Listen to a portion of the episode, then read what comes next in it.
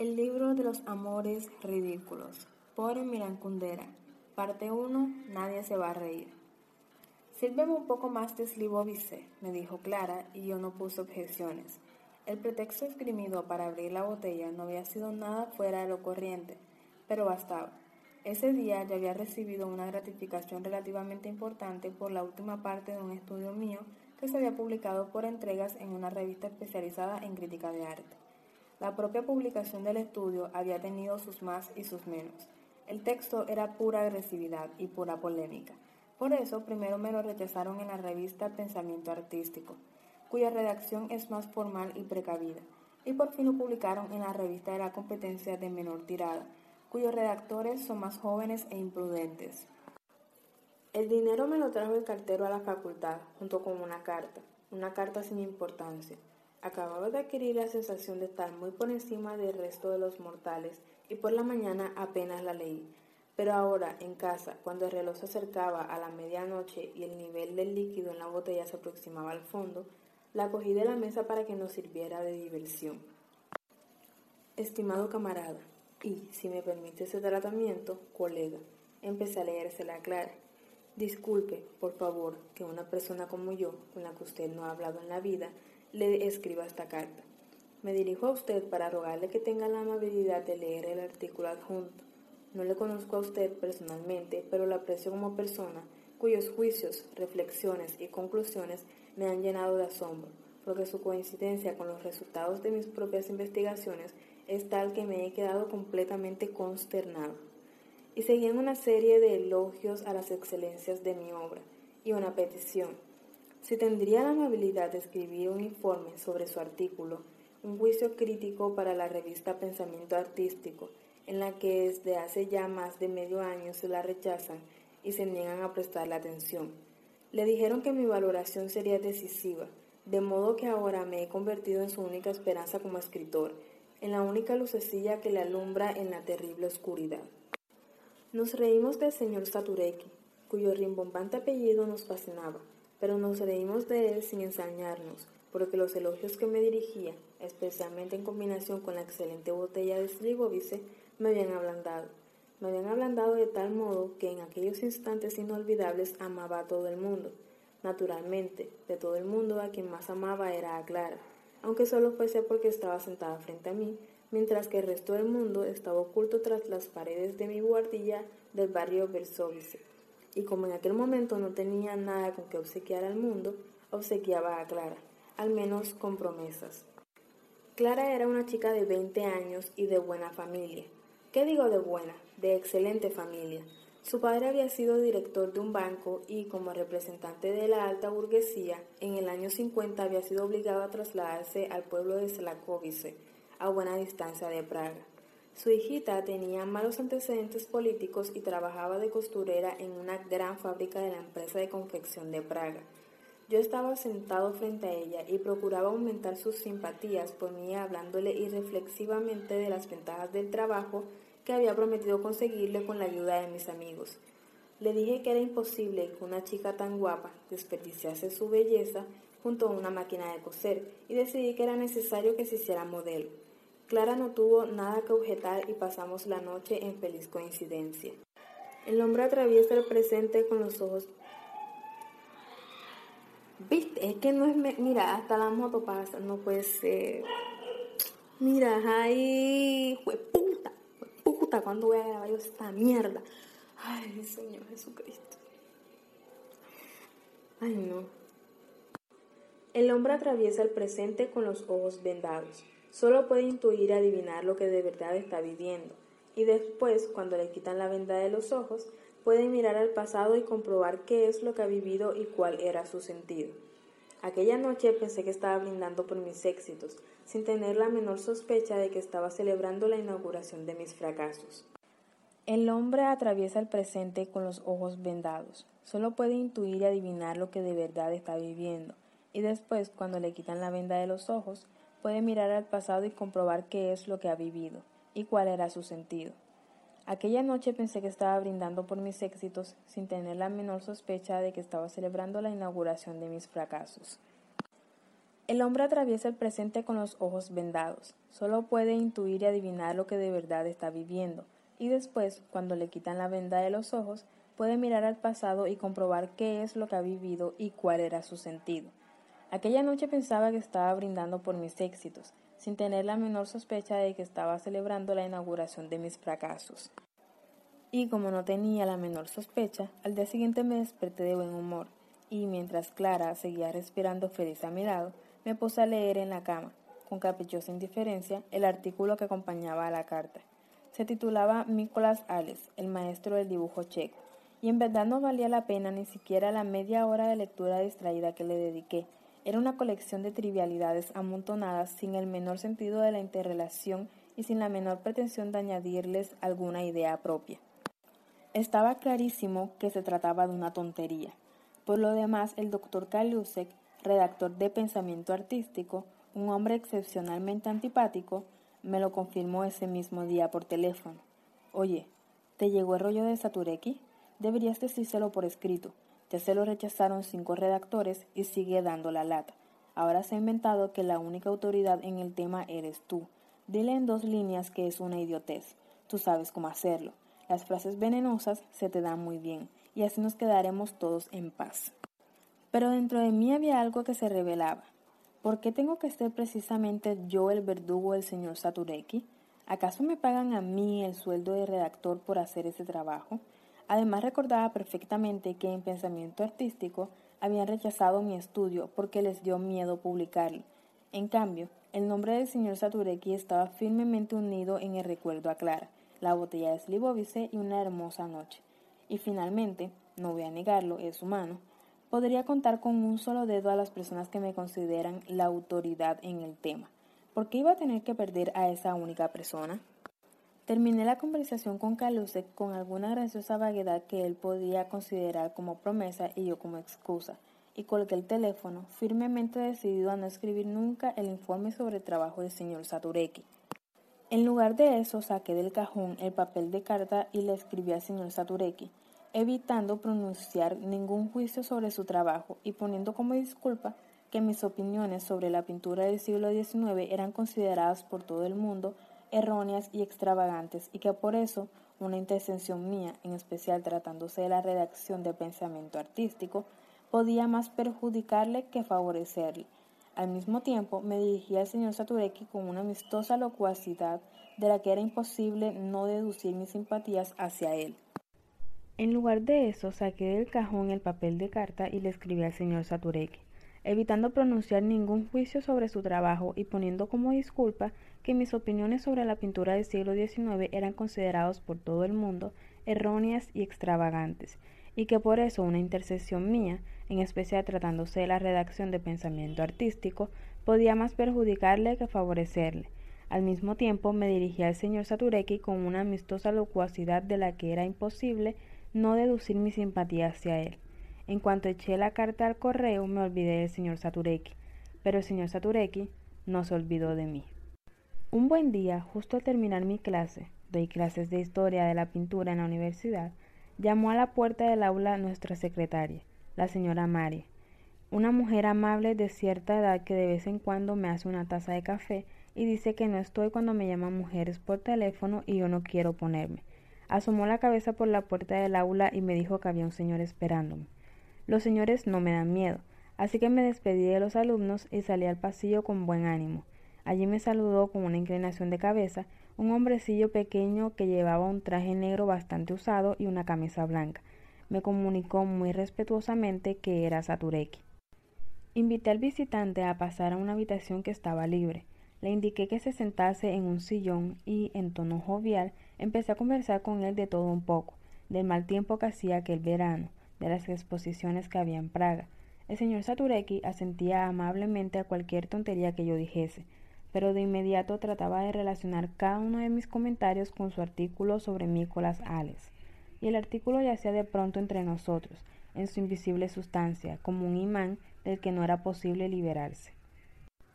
Nada me gustaría más que hacer un informe sobre su trabajo, dije por fin.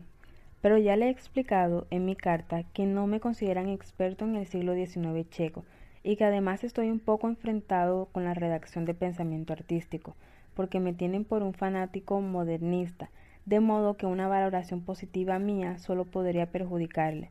Oh, es usted demasiado modesto, dijo el señor Satureki. Un experto como usted, ¿cómo puede valorar tan negativamente su posición? En la redacción me han dicho que todo dependerá exclusivamente de su valoración. Si usted se pone de parte de mi artículo, lo publicarán. Es usted mi única salvación. Se trata del producto de tres años de estudio y tres años de trabajo. Ahora todo está en sus manos. ¿Con qué ligereza y con qué defectuosos materiales edifica el hombre sus excusas? No sabía qué responderle al señor Satureki. Eché una mirada a su carta y advertí que no solo me miraban unas pequeñas e inocentes gafas anticuadas, sino también una poderosa y profunda arruga transversal en la frente. En aquel breve instante de clarividencia, un escalofrío me atravesó la espalda. Esa arruga, reconcentrada y terca, no era solo un indicio de los padecimientos del espíritu sufridos por su propietario ante los dibujos de Nicolás Ales, sino también el síntoma de una extraordinaria fuerza de voluntad, Perdí mi presencia de ánimo y no pude encontrar una excusa adecuada. Sabía que no iba a escribir aquel informe, pero también sabía que no tenía fuerzas para responderle con un no, cara a cara, a los ruegos de aquel hombrecillo. De modo que empecé a sonreír y a hacer promesas vagas. El señor Satureki me dio las gracias y dijo que pronto volvería a verme. Me despedí de él con muchas sonrisas. Y, en efecto, al cabo de un par de días, volvió. Lo esquivé astutamente, pero al día siguiente me dijeron que había estado otra vez preguntando por mí en la facultad. Comprendí que la situación era crítica. Fui rápidamente en busca de la señora Mary para tomar medidas necesarias. Por favor, Mary, si volviese a preguntar por mí ese señor, dígale que estoy de viaje de estudios en Alemania y que tardaré un mes en regresar. Y para su información, ya sabe que tengo todas mis clases los martes y los miércoles. Voy a cambiarlas, en secreto a los jueves y los viernes. Los únicos que lo sabrán serán mis alumnos. No se lo diga a nadie y deje el horario de clases tal como está. Tengo que pasar a la clandestinidad. En efecto, el señor Satureki pronto volvió a la facultad a preguntar por mí y se quedó desolado cuando mi secretaria le comunicó que había ido repentinamente a Alemania.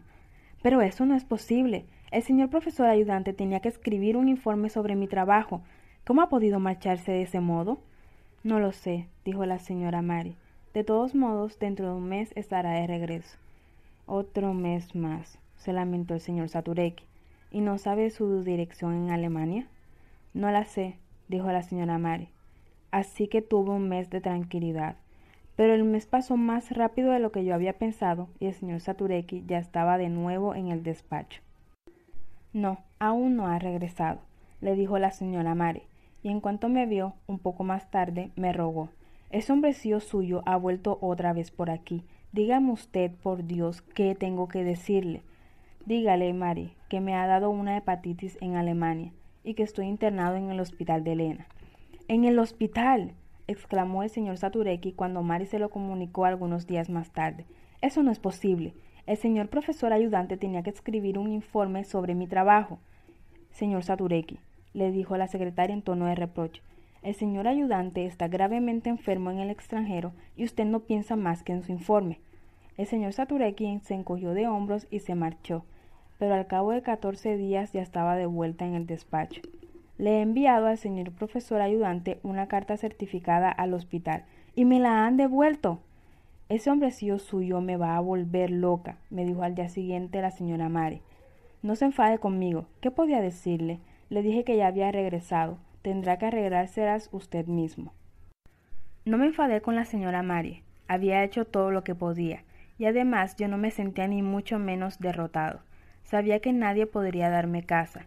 Vivía totalmente en secreto. En secreto daba mis clases los jueves y los viernes, y en secreto me agazapaba todos los martes y los miércoles en el portal de una casa que estaba enfrente de la facultad y me divertía viendo al señor Satureki haciendo guardia delante de la facultad y esperando a que yo saliese. Tenía ganas de ponerme un sombrero hongo y una barba falsa. Me sentía como Sherlock Holmes, como Jack el enmascarado, como el hombre invisible que recorre la ciudad. Me sentía como un niño. Pero, un buen día, el señor Satureki se aburrió de hacer guardia y atacó frontalmente a la señora Mari. ¿Cuándo da sus clases el camarada ayudante?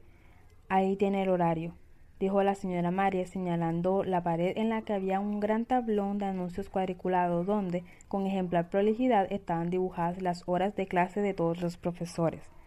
Eso ya lo sé, respondió con decisión el señor Satureki. El problema es que el camarada ayudante no da nunca clase ni el martes ni el miércoles. ¿Está dado de baja por enfermedad? No, respondió dubitativa la señora María. Vive en la ciudad de Litomis, calle Skalnikova, número 20, dijo la señora María. ¿Cómo en Litomis? El señor ayudante tiene en Praga su domicilio provisional y no desea que le comunique a nadie su dirección. Haga el favor de darme las señas de domicilio del camarada ayudante en Praga, gritó el hombrecillo con voz temblorosa. La señora Marie perdió por completo la serenidad, le dio la dirección de mi guardilla de mi pobre refugio, de la dulce cueva en la que debía ser casado. Sí, mi residencia permanente está en Litomis. Tengo allí a mamá, a mis amigos y los recuerdos de papá. Cuando puedo me voy de Praga y estudio y escribo en casa, en el pequeño piso de mamá.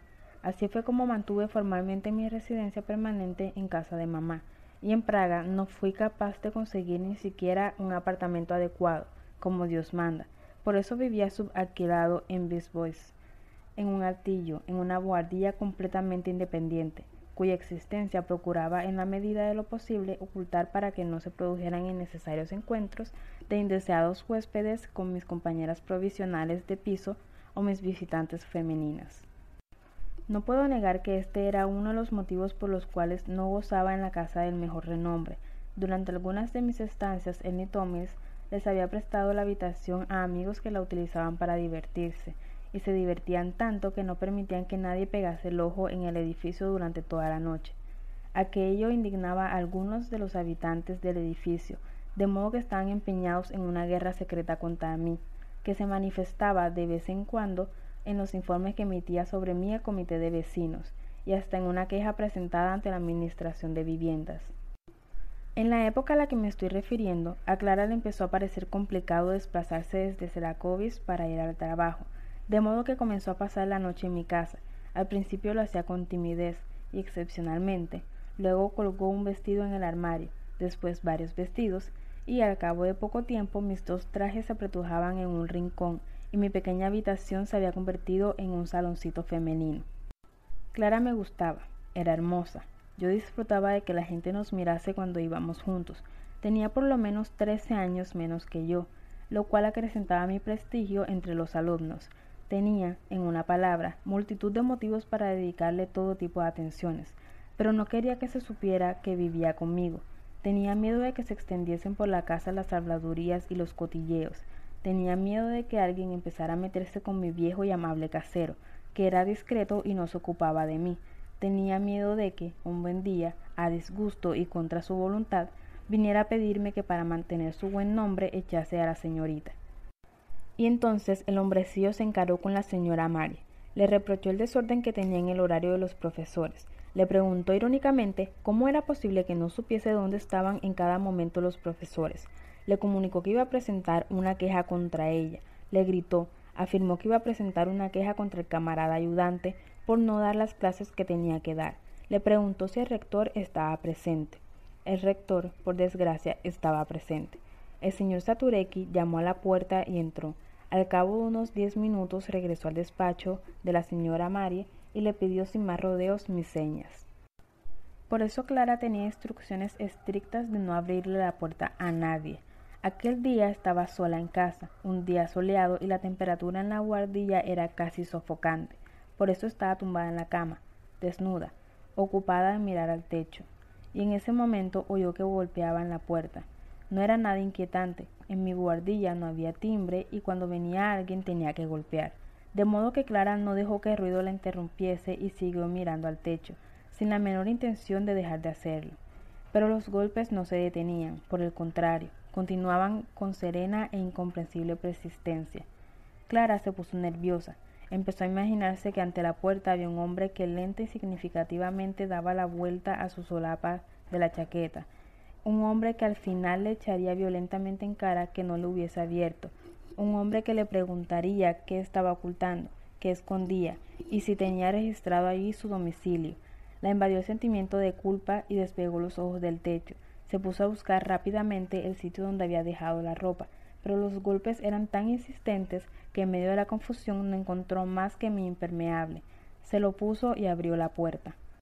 Pero en lugar del rostro hosco del inspector se encontró solo con un pequeño hombrecillo que hacía una reverencia. ¿Esta es la casa del señor ayudante? No, no está en casa. Qué pena, dijo el hombrecillo, y pidió amablemente disculpas por interrumpir. Es que el señor ayudante debe escribir un informe sobre un trabajo mío. Me lo prometió y ya es muy urgente. Con su permiso quisiera dejarle al menos un recado.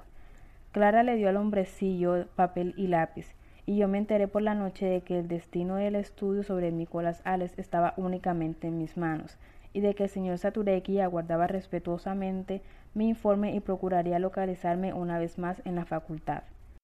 Al día siguiente la señora Mari me contó cómo le había amenazado el señor Satureki, cómo había gritado, cómo había ido a quejarse de ella. La voz le temblaba y estaba a punto de llorar. Me dio rabia. Comprendí perfectamente que la secretaria, que hasta ahora se había reído de mi juego al escondite, aunque apostaría el cuello que lo hacía más por amabilidad hacia mí que porque se divirtiera sinceramente, se sentía ahora maltratada y veía naturalmente en mí al causante de sus problemas. Y si a esto le añadía la violación del secreto de mi buhardilla, los diez minutos de golpes a la puerta y el susto que había pasado Clara, la rabia se convirtió en un ataque de furia. Y cuando estaba dando vueltas de un lado a otro por el despacho de la señora Marie, cuando me estaba mordiendo los labios, cuando estaba en plena ebullición y pensando en la venganza, se abrió la puerta y apareció el señor Satudeki. Al verme brilló en su cara un resplandor de felicidad, hizo una reverencia y saludó. Había llegado un poco antes de tiempo, un poco antes de que yo hubiera tenido oportunidad de meditar mi venganza. Me preguntó si ayer había recibido su mensaje. No le contesté. Repitió la pregunta. Lo recibí, dije. ¿Y hará el favor de escribirme ese informe? Lo veía delante de mí, enfermizo, terco, lastimero. Veía la arruga transversal que dibujaba en su frente la línea de su única pasión. Observé aquella sencilla línea y comprendí que era una recta determinada por dos puntos, mi informe y su artículo, que al margen del vicio de esta recta maniática no había en su vida más que ascetismo, y en ese momento se me ocurrió una maldad salvadora. Espero que comprenda que, después de lo ocurrido ayer, no tengo nada de que hablar con usted, dije. No le comprendo. No finja. Ella me lo dijo todo. Es inútil que lo niegue. No le comprendo, repitió, pero esta vez con más decisión el pequeño hombrecillo. Puse un tono de voz jovial, casi amistoso. Mire usted, señor Satureque, yo no se lo reprocho, a fin de cuentas también soy mujeriego y lo comprendo. Yo en su lugar también habría intentado ligar con una chica tan guapa, si hubiera estado a solas con ella en el piso y si llevara puesto un impermeable de hombre sin nada debajo. Esto es una ofensa, palideció el hombrecillo. No, señor Saturegui, es la verdad. ¿Se lo dijo esa dama? No tiene secretos para mí. Camarada ayudante, eso es una ofensa. Soy un hombre casado, tengo mujer, tengo hijos. El hombrecillo dio un paso hacia adelante de modo que me vio obligado a retroceder. Peor aún, señor Satureki. ¿Qué quiere decir con eso de peor aún? Me refiero a que para un mujeriego estar casado es un agravante. Eso tendrá que retirarlo, dijo el señor Satureki amenazante. Como usted quiera, acepté. Estar casado no siempre es una circunstancia agravante para un mujeriego. Pero eso no tiene importancia. Ya le he dicho que no me he enfadado con usted y que le comprendo. Lo único que no puedo entender es cómo puede pretender que una persona a la que le quiere quitar la mujer le haga su informe. Camarada ayudante, quien le pide ese informe es el doctor Kalusek, redactor del Pensamiento Artístico, una revista de la Academia de Ciencias, y usted tiene que escribir ese informe. El informe o la mujer. No puede pedir las dos cosas. ¿Cómo puede comportarse de ese modo, camarada? me gritó el señor Satureki, indignado y desesperado. Qué curioso. De pronto tuve la sensación de que el señor Satureki había pretendido realmente seducir a Clara. Pero ¿cómo puede atreverse usted a llamarme la atención? Usted que debería pedirme humildemente disculpas aquí mismo, delante de la señora secretaria. Me volví de espaldas al señor Satureki, y él, confuso, salió trastabillando de la habitación. Bueno, respiré como si acabara de ganar un duro combate. y le dije a la señora Mari, espero que ahora ya no pretenderá que le escriba ese informe. La señora Mari sonrió y al cabo de un momento me preguntó tímidamente, ¿y por qué no quiere hacerle ese informe? Porque lo que ha escrito es una terrible estupidez. ¿Y entonces por qué no pone en el informe que es una estupidez? ¿Por qué se lo iba a escribir? ¿Para qué tengo que enemistarme con nadie? La señora Mari me miró con una sonrisa tolerante. En ese momento se abrió la puerta y apareció el señor Satureki con el brazo extendido. No seré yo el que tenga que disculparse, será usted, lo dijo con voz temblorosa y volvió a desaparecer. No lo recuerdo con exactitud, quizá fue ese mismo día, quizá unos días más tarde, cuando encontramos en mi buzón una carta en la que no figuraba la dirección. Dentro había un texto trabajosamente escrito, con la letra inexperta. Estimada, venga a verme el domingo para hablar de las ofensas a mi marido. Estaré en casa todo el día. Si no viene, me veré obligada a tomar medidas. Ana Satureka, Praga 3, Dalimilova 14. Clara estaba aterrorizada y empezó a decir algo acerca de que la culpa era mía. Hizo un gesto despectivo y dije que el sentido de la vida consistía en divertirse viviendo, y que si la vida era demasiado holgazana para que eso fuera posible, no había más remedio que darle un empujoncito. Uno debe cabalgar permanentemente a lomos de las historias, esos potros raudos sin los cuales se arrastraría uno por el polvo como un peón aburrido, cuando Clara me dijo que no tenía la menor intención de cabalgar a lomos de ninguna historia, le garanticé que jamás vería al señor Satureki ni a la señora Satureka, y que la historia sobre cuya montura había saltado yo iba a dominarla tranquilamente yo solo. Por la mañana, cuando salíamos de casa, nos detuvo el portero. El portero no es mi enemigo. Hace ya tiempo que lo soborné sabiamente con un billete de cincuenta coronas y desde entonces he vivido con la agradable convicción de que había aprendido a no enterarse de nada que se refiriera a mí y no echaba leña al fuego que mis enemigos avivaban en mi contra. Ayer hubo dos personas que preguntaron por usted, le dijo. ¿Cómo eran? Uno bajito con una tía. ¿Cómo era la tía? Le sacaba dos cabezas, muy enérgica, una tía dura. No paraba de hacer preguntas. Se dirigió a Clara. Más que nada preguntaba por usted, que quién era y que cómo se llamaba. Dios mío, ¿y qué le dijo? ¿Qué le iba a decir? Yo que sé quién viene a casa del señor ayudante. Le dije que todas las noches venía una distinta. Estupendo. Saqué del bolsillo un billete de diez coronas. Siga diciendo lo mismo. No tengas miedo, le dije después a Clara. El domingo no irás a ninguna parte y nadie te encontrará. Y llegó el domingo, tras el domingo el lunes, el martes, el miércoles. Ya ves, le dije a Clara. Pero después llegó el jueves. Les estaba contando a mis alumnos en la habitual clase secreta cómo los jóvenes fauvistas, apasionadamente y con generosa camaradería, liberaron el color de las ataduras descriptivas del impresionismo, cuando de pronto abrió la puerta la señora Marie y me dijo al oído, está aquí la mujer de ese Satureque. Pero si yo no estoy, le dije, enseñéle el horario. Pero la señora Marie hizo un gesto de negación con la cabeza. Ya se lo dije, pero ella se metió a su despacho y vio que había un impermeable en el perchero, y ahora está sentada en el pasillo, esperando. Los callejones sin salida son mi mejor fuente de inspiración. Le dije a mi alumno preferido, tenga la amabilidad de hacerme un pequeño favor. Vaya a mi despacho, póngase mi impermeable y salga del edificio con el puesto. Habrá una mujer que intentará demostrarle que yo soy usted, pero su tarea consiste en negarlo a cualquier precio. Mi alumno se fue y regresó al cabo de un cuarto de hora. Me comunicó que había cumplido el encargo, que el campo estaba libre y la mujer fuera a la facultad. Por una vez había ganado la partida. Pero luego llegó el viernes y Clara volvió de trabajo casi temblando. El amable señor que recibe a las clientes en el distinguido salón de la empresa de confección abrió ese día de pronto la puerta trasera que conduce al taller, en el que junto con otras quince costureras trabaja mi Clara, y gritó ¿Vive alguna de vosotras en el número cinco de la calle Pushkin?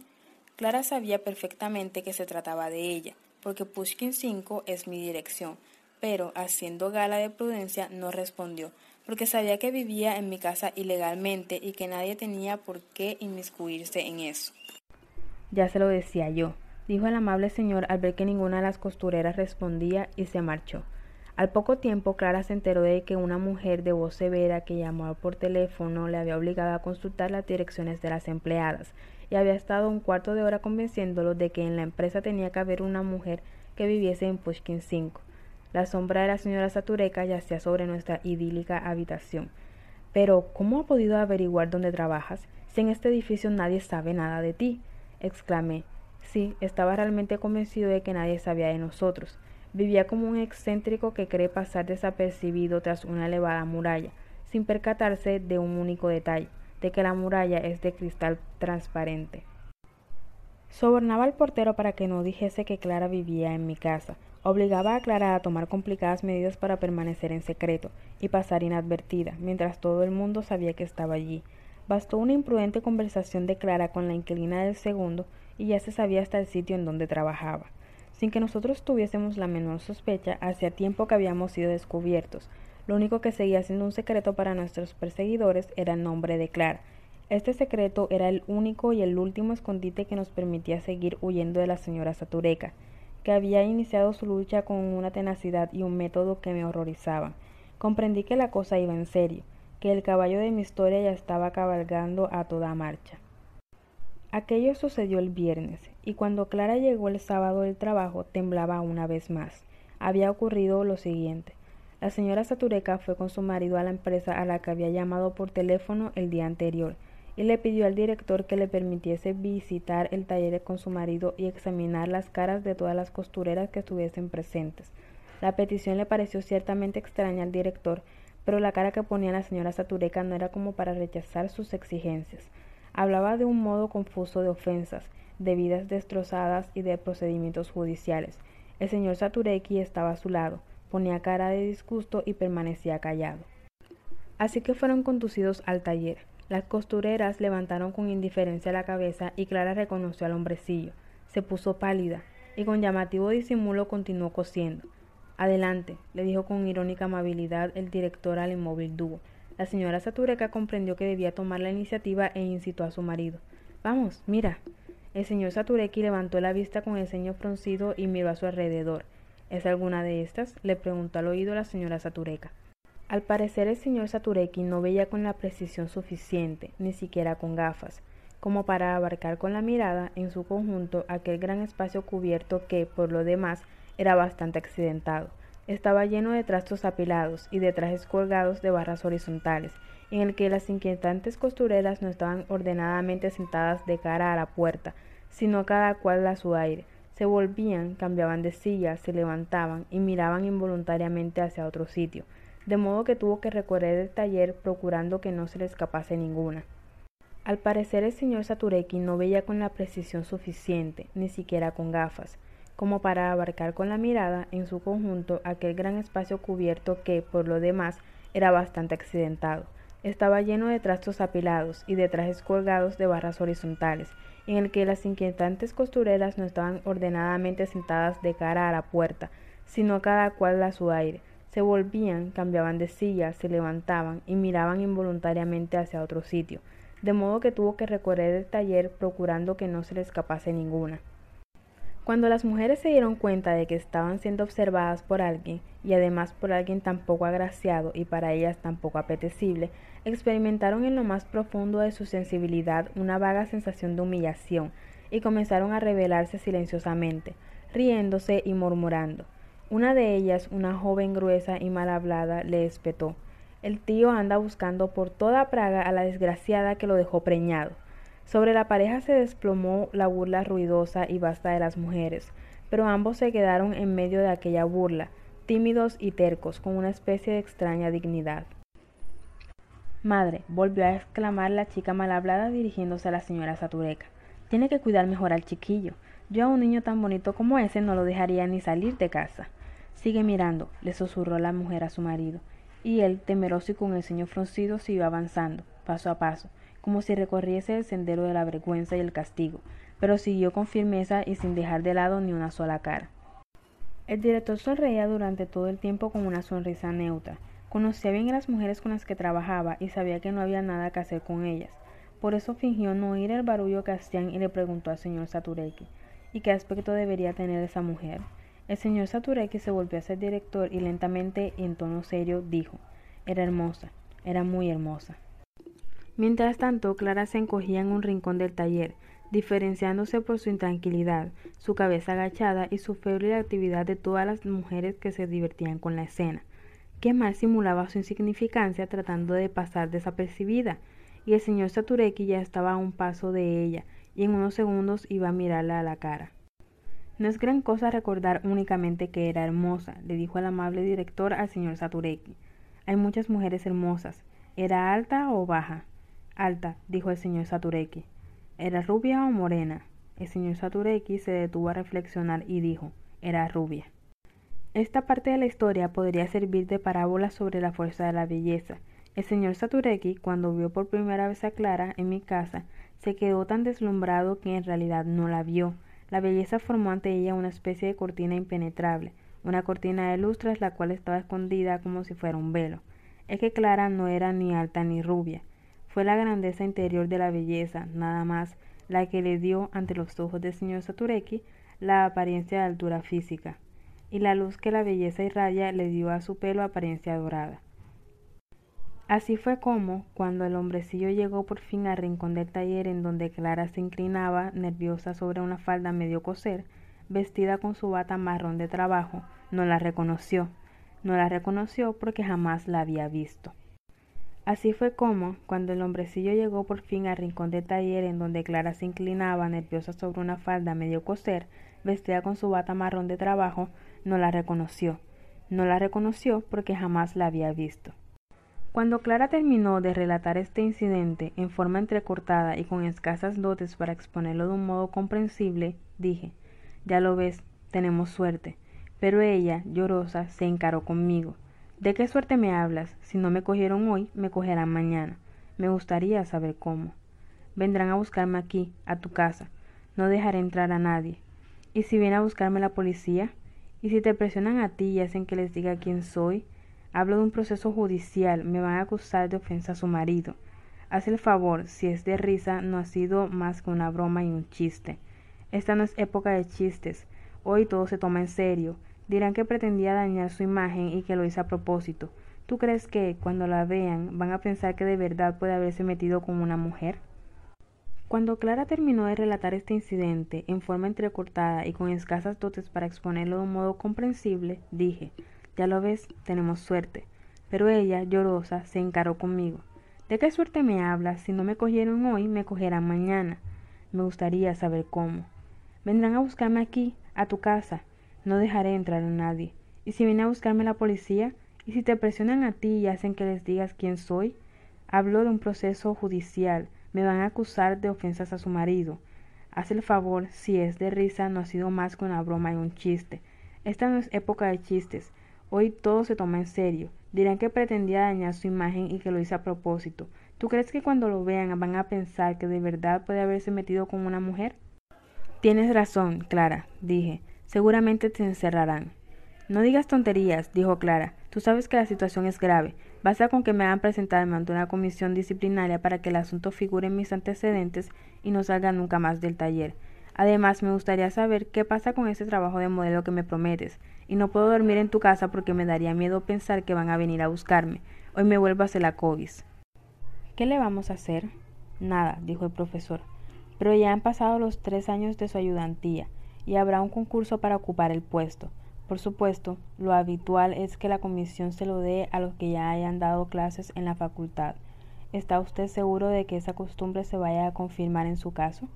Pero no era eso de lo que quería hablarle.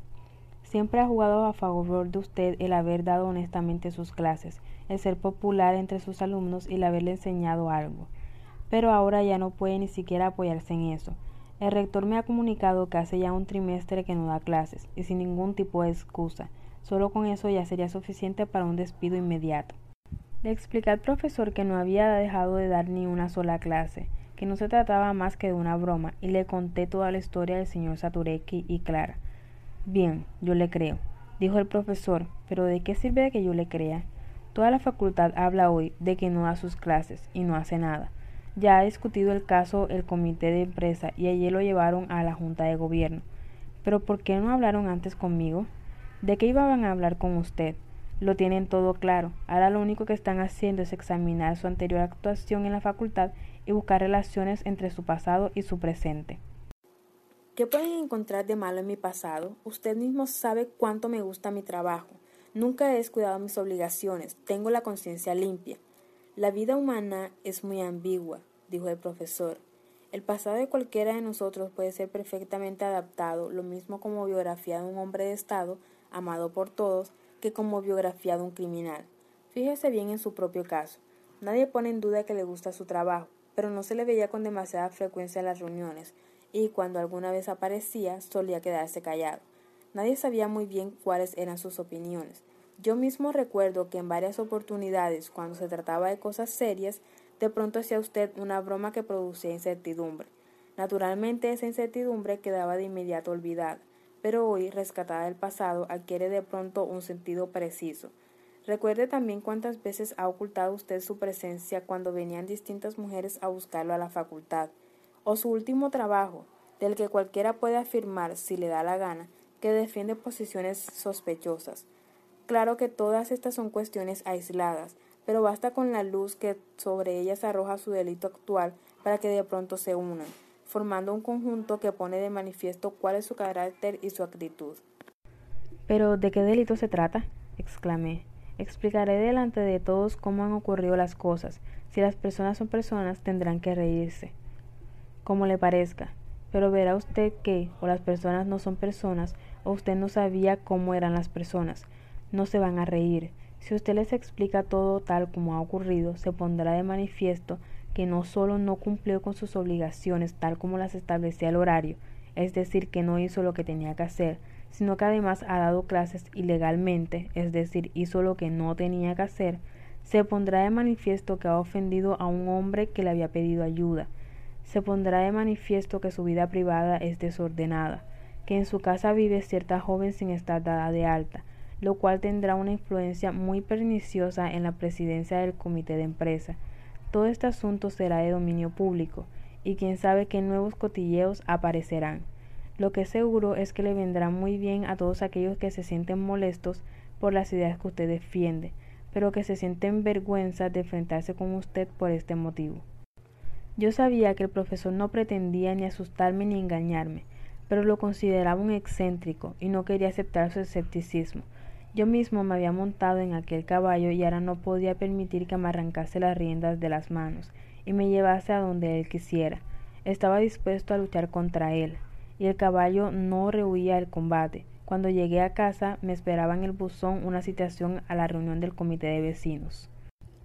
El comité celebraba sus sesiones en una antigua tienda fuera de uso, alrededor de una mesa alargada. Un hombre canoso con gafitas y la barbilla hundida me indicó que tomara asiento.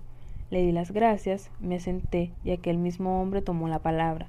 Me comunicó que el comité seguía mis pasos desde hacía tiempo, que sabía muy bien que llevaba una vida privada desordenada y que eso no producía una buena impresión, que los inquilinos de mi edificio ya se habían quejado más de una vez de que no podían dormir por el ruido que hacía en mi casa durante toda la noche, que aquello era suficiente para que el comité de vecinos se formara una idea apropiada de mí, y que ahora, por si fuera poco, había acudido a ellos la camarada Satureca, la esposa de un trabajador científico, que debía haber escrito hace ya medio año un informe sobre la obra científica de su marido y no lo había hecho, a pesar de que sabía de que mi informe dependía el futuro de la mencionada obra. ¿De qué obra científica me hablan? interrumpía el hombre de barbilla pequeña. Es un pegote de ideas copiadas de libros de texto. Muy interesante, camarada. Se mezcló ahora en la conversación una rubia de unos treinta años, vestida en plan moderno, en cuya cara se había quedado pegada, probablemente para siempre, una sonrisa radiante. Permítame una pregunta. ¿Cuál es su especialidad? La teoría del arte. ¿Y la del camarada Satureki? No lo sé, probablemente intenta algo parecido. Ya lo ven, la rubia se dirigió entusiasmada a los demás. El camarada no ve en un trabajador de su misma especialidad un colega, sino a un competidor. Prosigo, dijo el hombre de la barbilla hundida. La camarada Satureca nos dijo que su esposo fue a verle a usted a su casa y que encontró en ella a una mujer. Según parece, esa mujer lo acusó ante usted de haber pretendido aprovecharse sexualmente de ella. Pero la camarada Satureca cuenta con documentos que certifican que su marido no es capaz de semejante cosa quiere saber el nombre de la mujer que acusó a su marido y poner este asunto en manos de la comisión disciplinaria del ayuntamiento, porque esta acusación infundada ha representado para su marido un perjuicio material. Hizo un nuevo intento por quitarle a todo este ridículo lío su injustificado dramatismo.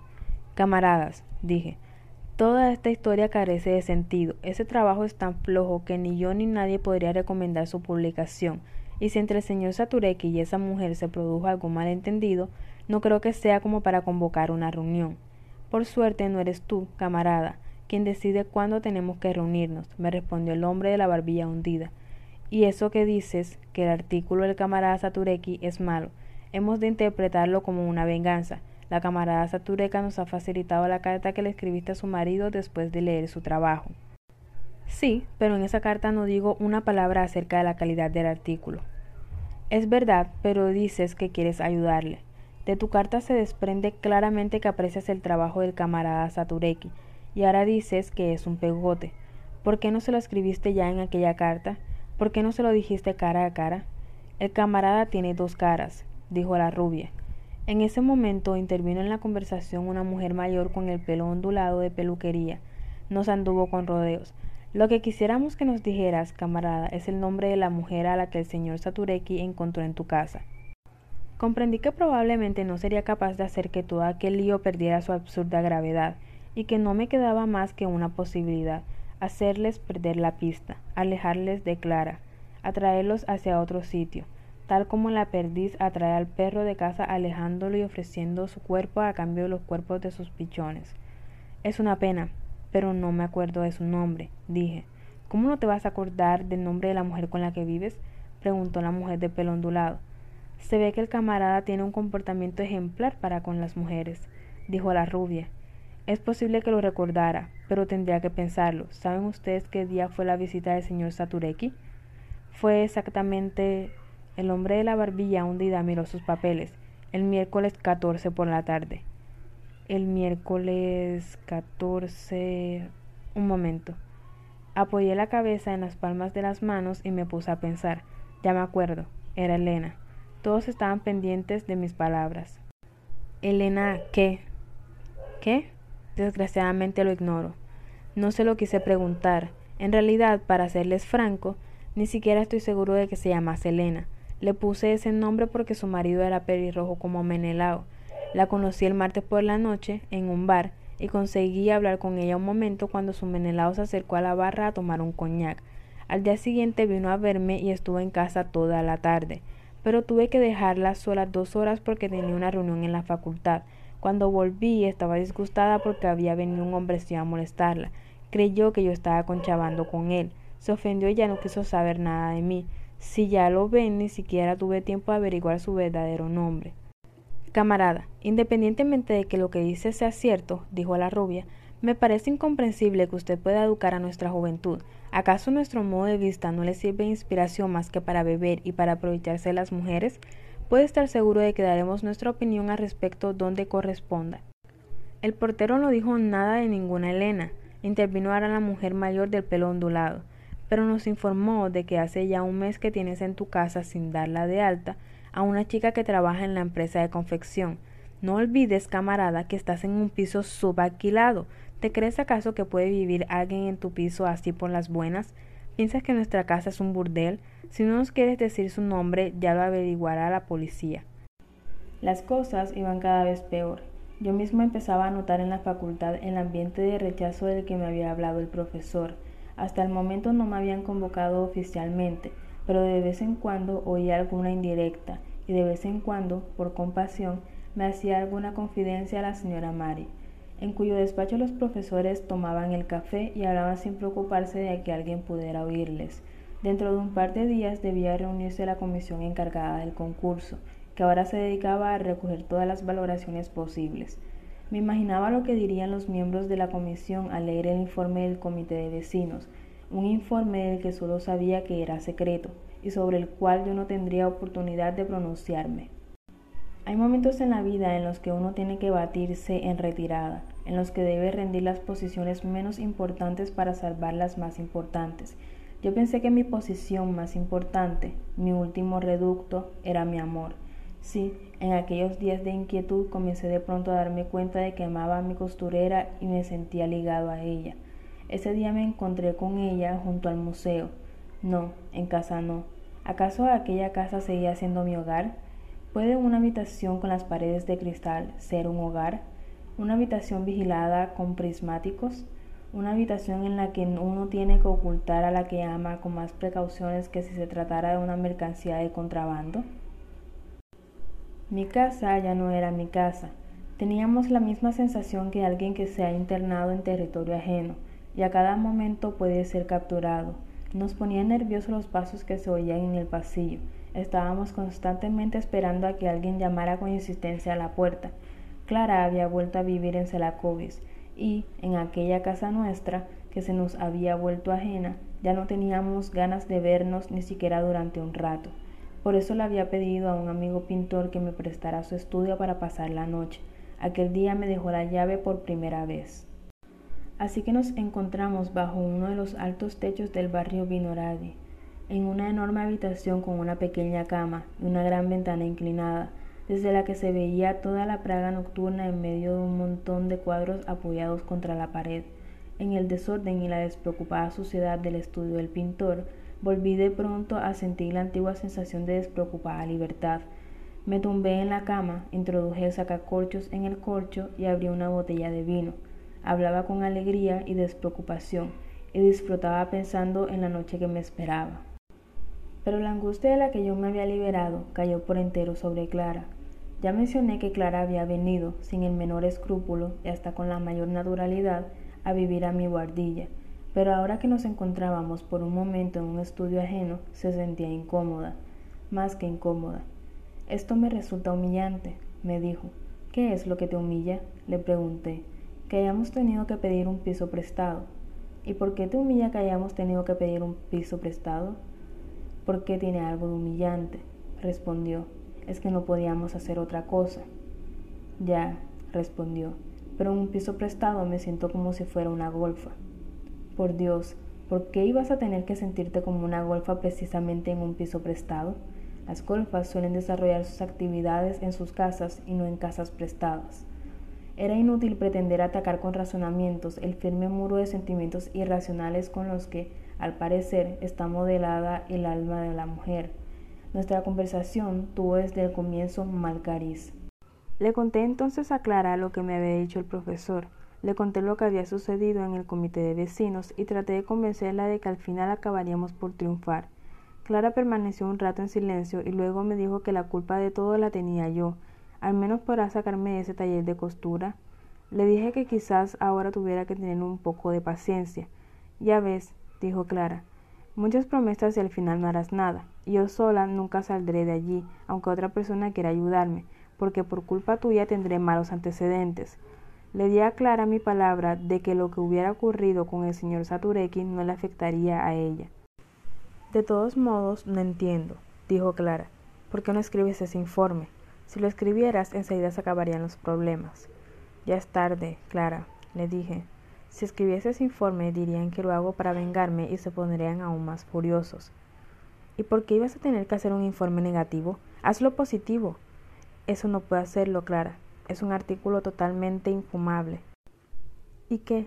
¿Por qué de pronto te haces ser sincero? ¿No era mentira cuando le escribiste a Sombrecillo que en el pensamiento artístico no te hacía ningún caso? ¿Y no era mentira cuando le dijiste a Sombrecillo que me había querido seducir? ¿Y no fue mentira cuando te inventé hasta aquella Elena? Así que si ya has mentido tanto, ¿qué más te va a mentir una vez más hacer ese informe elogioso? Es la única forma de arreglarlo. Ya ves, Clara, dije, tú crees que todas las mentiras son iguales y parece como si tuvieras razón, pero no la tienes. Yo puedo inventar cualquier cosa, reírme de la gente, idear historias y gamberradas, pero no tengo la sensación de ser un mentiroso ni me remuerde la conciencia. Cuando digo esas mentiras, si quieres llamarlas así, soy yo mismo, tal como soy, al decir una de esas mentiras no estoy fingiendo, sino que en realidad digo la verdad. Pero hay cosas sobre las cuales no puedo mentir, hay cosas que he conseguido comprender, cuyo sentido he descifrado, cosas a las que quiero y que tomo en serio, entonces no se puede bromear. Si mintiese sobre ellas me avergonzaría de mí mismo, y eso no puedo hacerlo. No me lo pidas porque no lo haré. No nos entendíamos, pero yo amaba a Clara y estaba dispuesto a hacer todo lo necesario para que no tuviera nada que reprocharme. Al día siguiente le escribí una carta a la señora Statureca. Le dije que la esperaba dentro de dos días en mi despacho.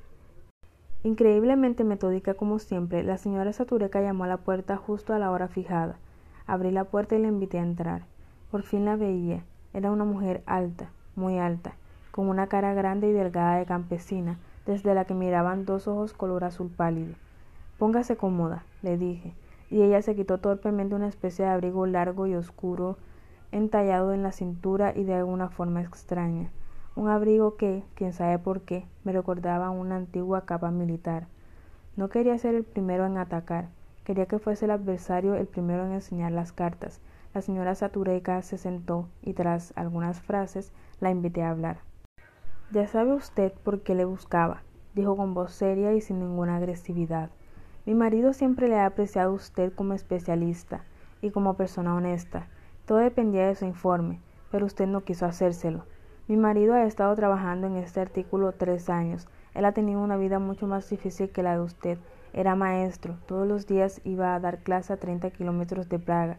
Yo misma lo obligué el año pasado a dejarlo para dedicarse únicamente a la ciencia. ¿El señor Satureki no tiene trabajo? Le pregunté. No. ¿Y de qué viven? Por ahora tengo que hacerme cargo de todo yo sola. La ciencia es la gran pasión de mi marido. Si usted supiese todo lo que ha estudiado, si supiese la cantidad de folios que ha escrito. Él siempre dice que un científico de verdad tiene que escribir 300 páginas para que le queden 30 buenas. Y entonces apareció esa mujer. Créame, yo lo conozco. Él no sería capaz de hacer eso de lo que le acusa esa mujer. No me lo creo. Que lo diga delante de él y de mí. Yo conozco bien a las mujeres. Puede que ella lo quiera a usted y usted no esté enamorado de ella. Puede que quiera darle celos. Pero debe usted creerme, mi marido no se atrevería nunca. Estaba oyendo a la señora Satureca y de pronto me sucedió algo curioso. Ya no era consciente de que se trataba de la mujer por la cual iba a tener que dejar la facultad, de que era la mujer por la cual se había ensombrecido mi relación con Clara, la mujer por la que había pasado tantos días de enfados y disgustos. De pronto la relación entre ella y la historia en la que ahora ambos desempeñábamos un triste papel me parecía vaga, difusa, casual. De pronto comprendí que no fue más que una ilusión haber pensado que cabalgamos nosotros mismos en nuestras propias historias y que dirigimos su marcha, que en realidad es posible que no sean, en absoluto, nuestras historias, que es más probable que no sean adjudicadas desde afuera, que no nos caracterizan, que no podemos responder a su entrañísima trayectoria, que nos raptan, dirigidas desde otra parte por fuerzas extrañas. Por lo demás, cuando miré a los ojos a la señora Satureca, me pareció que aquellos ojos no podían ver hasta el fin de los actos. Me pareció que aquellos ojos no miraban, que no hacían más que nadar en medio del rostro, que estaban fijos. Puede que tenga razón, señora Satureca, dije en tono apaciguador. Es posible que mi chica realmente no dijera la verdad, pero ya sabe usted lo que pasa cuando un hombre es celoso. Le creí y me fallaron un poco los nervios. Eso le puede pasar a cualquiera. Claro, por supuesto, dijo la señora Satureca, y se notó que se había quitado un peso de encima. Qué bien que usted mismo lo reconozca. Temíamos que la creyese, porque esa mujer podía haberle estropeado la vida a mi marido. No me refiero a lo mal que le hacía quedar desde el punto de vista moral. Eso hubiéramos procurado soportarlo. Pero es que mi marido tiene todas sus esperanzas puestas en su informe. En la redacción le dijeron que todo depende de usted, mi marido está convencido de que si se publica su artículo, por fin se le reconocerá como científico, y ya que todo se ha aclarado, ¿le hará el favor de escribir el informe? ¿Podría hacerlo pronto? Ahora había llegado el momento de la venganza, de darle satisfacción a la rabia acumulada, pero en aquel momento yo no sentía rabia alguna, y lo que dije lo dije solamente porque no tenía más remedio que decirlo. Señora Satureca, eso del informe es complicado. Le confesaré todo lo que ha ocurrido. A mí no me gusta decirle a la gente cara a cara cosas desagradables. Esa es mi debilidad. He tratado de evitar al señor Satureki pensando que adivinaría el motivo que tenía para hacerlo, y es que su trabajo es muy flojo, carece de valor científico. ¿Me cree? Es muy difícil que lo crea. Eso no puedo creerlo, me dijo la señora Satureka. En primer lugar, el trabajo no es nada original. Entiéndame bien, un científico tiene que encontrar siempre algo nuevo. Un científico no puede simplemente copiar lo que ya se sabe, lo que escribieron otros. Estoy segura de que mi marido no copió ese trabajo. Señora Satureca, seguro que usted ha leído ese artículo. Iba a seguir hablando, pero la señora Satureca me interrumpió. No, no lo he leído. Me quedé sorprendido. Entonces léalo. Veo muy mal, dijo la señora Satureca. Hace ya cinco años que no he leído ni un renglón, pero no necesito leer para saber si mi marido es honesto. Eso es algo que no se aprende leyendo. Yo a mi marido le conozco como una madre a su hijo, lo sé todo de él, y sé que todo lo que hace es honesto. Tuve que pasar por lo peor. Le leí a la señora Satureca párrafos del artículo de su marido junto a los párrafos correspondientes de diversos autores de los que el señor Saturecki había sacado sus ideas y la forma de expresarlas. Por supuesto no se trataba de un plagio consciente, sino más bien de una dependencia inintencionada con respecto a autores por los que sentía un enorme respeto. Pero cualquier persona que oyese los párrafos citados comprendería que el trabajo del señor Saturecki no podía ser publicado por ninguna revista científica seria. No sé en qué medida la señora Satureca atendía mis explicaciones, en qué medida las seguía y las entendía, pero permanecía sentada humildemente en el sillón, humilde y obedientemente como un soldado que sabe que no puede abandonar su puesto. Tardamos alrededor de media hora. La señora Satureca se levantó entonces del sillón, fijó en mí sus ojos traslúcidos y me pidió con voz inexpresiva que la disculpase. Pero yo me di cuenta de que no había perdido la fe en su marido, y que si alguien le echaba en cara algo era a sí misma, por no haber sido capaz de hacerle frente a mi argumentación, que le parecía oscura e incomprensible. Se puso su abrigo militar y yo comprendí que aquella mujer era un soldado, un triste soldado fatigado por las largas marchas, un soldado incapaz de comprender el sentido de las órdenes recibidas, pero dispuesto siempre a cumplirlas sin protestar, un soldado que ahora se aleja derrotado, pero sin mácula. Bueno, ahora ya no tienes nada que temer, le dije a Clara tras repetirle en el bal de mi conversación con la señora Satureca. Pero si yo no tenía nada que temer, respondió Clara con una confianza en sí misma que me llamó la atención. ¿Cómo que no? Si no hubiera sido por ti, jamás hubiera citado a la señora Satureca. Has hecho bien en hablar con ella, porque lo que les habías hecho era lamentable. El doctor Calusek dice que es algo que resulta incomprensible para una persona inteligente. ¿Cuándo hablaste con Calusek? Hablé, dijo Clara. ¿Y se lo contaste todo? ¿Y qué? ¿Acaso es un secreto? Ahora sé perfectamente lo que eres tú. Mm. ¿Quieres que te diga lo que eres? Hazme el favor. Un vulgar cínico. Eso te lo dijo Kalusek. ¿Por qué me lo iba a decir Kalusek? ¿Crees que no lo puedo inventar yo misma? Tú estás convencido de que soy incapaz de darme cuenta de lo que haces. A ti te gusta tomarle el pelo a la gente. Al señor Satureki le prometiste que ibas a hacer el informe. Yo no le prometí que iba a hacer el informe. Da lo mismo. Y a mí me prometiste que ibas a conseguirme un trabajo. Yo te serví de excusa para el señor Satureki, el señor Satureki te sirvió de excusa para mí, pero para que lo sepas, ese trabajo lo voy a conseguir. Con la ayuda de Kalusek, dije tratando de ser mordaz. Con la tuya, desde luego que no. No tienes ni idea del hundido que estás. Y tú, si la tienes, sí, la tengo. El concurso no lo vas a ganar y podrás darte por satisfecho si te aceptan como empleado en alguna galería, pero tienes que darte cuenta de que la culpa es solo tuya. Si te puedo dar un consejo, la próxima vez sé honesto y no mientas, porque ninguna mujer respeta a un hombre que miente. Después se puso de pie, me dio, probablemente por última vez, la mano, dio media vuelta y se marchó. Pasó un rato antes de que cayera en cuenta de que, a pesar del gélido silencio que me rodeaba, mi historia no pertenecía a la categoría de las historias trágicas, sino más bien a la de las cómicas. Eso me proporcionó cierto consuelo.